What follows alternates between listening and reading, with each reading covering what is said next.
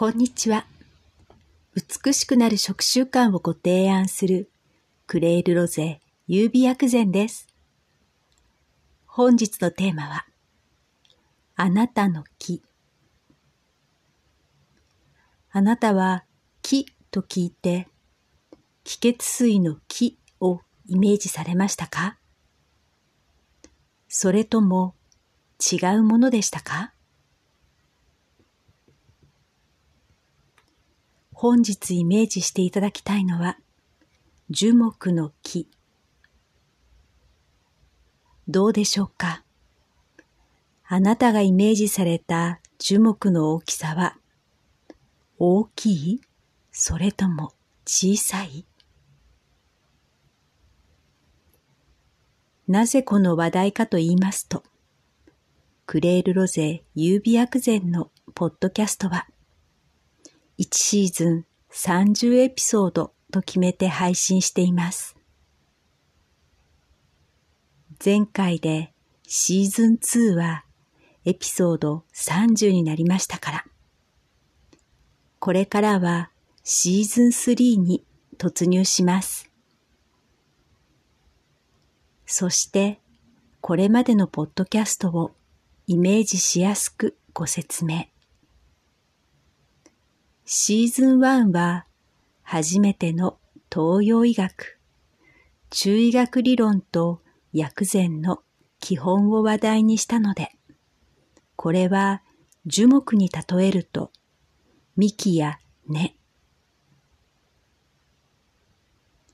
シーズン2は心と体のバランス、セルフケア、セルフカウンセリングを話題にし、これは樹木の枝。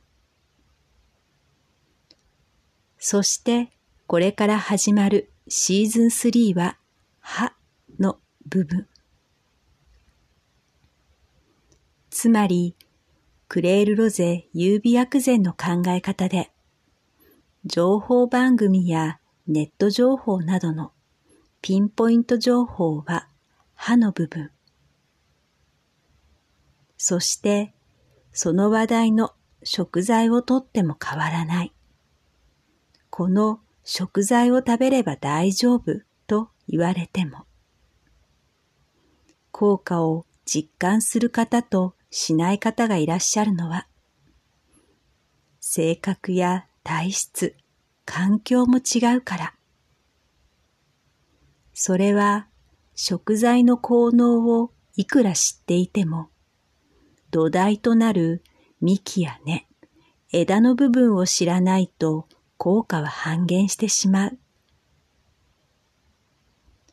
もうお気づきかもしれませんね。ホリスティック東洋医学はオーダーメイド。あなただけの方法。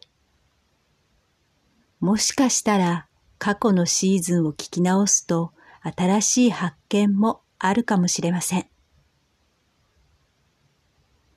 なぜなら、あなたの幹や根となる土台が当時と比べて大きく成長しているから。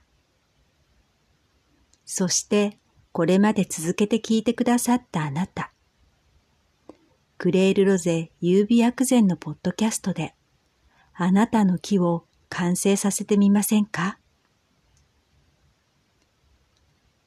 あなたの五感を大切にしながら手軽に続けられること。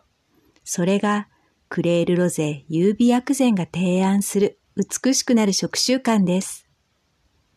クレールロゼ優美薬膳は手軽さが基本。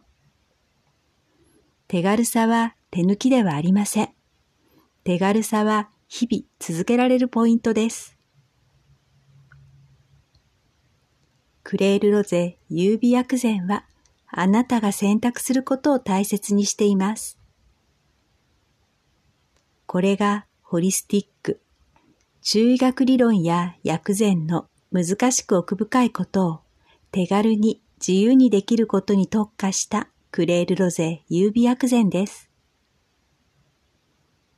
このポッドキャストはホリスティック、東洋医学を手軽に、はじめの一歩の内容で毎週、金曜朝配信。ブログは世代や性別を問わない内容で毎日配信中です。最後までお聞きくださりありがとうございました。美しくなる食習慣をご提案するクレールロゼ優美薬膳でした。